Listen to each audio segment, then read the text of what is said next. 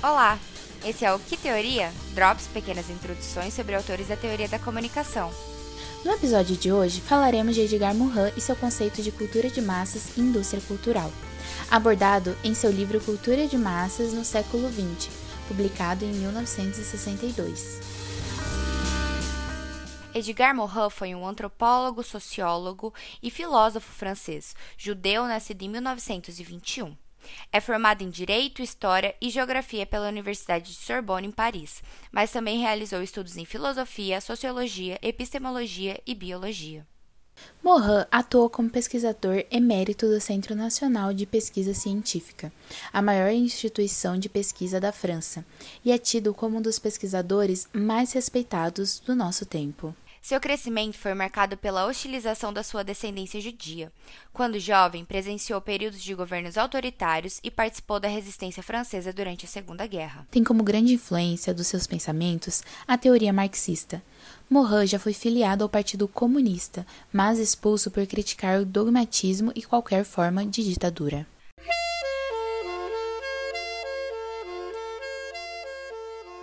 A obra deste episódio foi escrita e publicada nos anos 60, década marcada pela segunda industrialização, a qual refletiu mudanças diretamente nos meios que envolviam imagens e sonhos, como na imprensa, no cinema, no rádio e na televisão, pois passam a imprimir mais o indivíduo em suas produções, mesmo que de forma padronizada. Seu livro é dividido em duas partes, e nos apoiaremos nos dois primeiros capítulos da primeira, em que o autor apresenta um texto objetivo e bem estruturado, dividido por subcapítulos e de fácil compreensão. Como o próprio título do primeiro capítulo apresenta, Mohan tem como ideia central, abre aspas, um terceiro problema, fecha aspas, decorrente da segunda industrialização, que emerge logo após a Segunda Guerra Mundial e podemos também denominar como mass culture, ou cultura de massas. E o que pensaria então a cultura de massas? É a cultura difundida justamente em massa. Por trás dela existe uma indústria cultural produzindo e gerando conteúdo com um objetivo central, que é o lucro. Essa cultura orienta a sociedade, fazendo com que o capitalismo retire o foco de problemas reais e volte para o consumo de conteúdos padronizados, mas como características individuais. Por isso, ela é uma cultura que constitui um corpo de símbolos, mitos e imagens, tanto imagináveis como também de vivências. E isso fez com que as sociedades modernas sejam policulturais, porque os focos culturais de diferentes naturezas realizam uma ação, sendo religiosa, do Estado Nacional, tradições das humanidades ou morais e outras. Para contrapor essa ideia, o autor critica a cultura dos cultos, ou seja, uma cultura que opõe a cultura de massa, que apesar de condenar o consumo massificado, ela também se utiliza de um comércio superficial de suas obras, além de tentar manter uma constante permanência.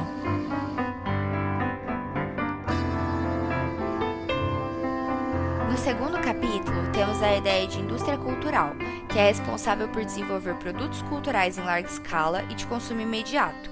Nela, o serviço manual é desvalorizado devido à introdução de técnicas industriais, possuindo uma concentração elevada tanto técnica como econômica na produção, sendo assim relacionada à burocracia ou seja, a organização a respeito das ideias, tendo como foco a produção cultural, com tendência de generalizações, o que produz uma contradição entre a individualização e a originalidade dos produtos. E a indústria cultural está em constante tentativa para superar, a partir de diversas técnicas, a contradição citada anteriormente, possuindo como limite a concentração, isto é, se ela existe em um só jornal ou uma só emissora de rádio, ela se contradiz com a necessidade de variedade e de individualidade, o que possibilita que a indústria cultural se fortaleça, ao gerar uma flexibilidade mínima.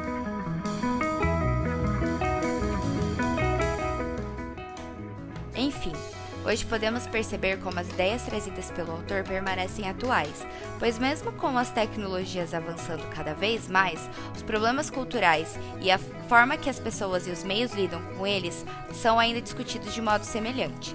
Até mesmo a tentativa de disruptura tecnológica pode ser falha, como um ciclo vicioso, em que, mesmo com novos conhecimentos, ainda existem brechas de erros.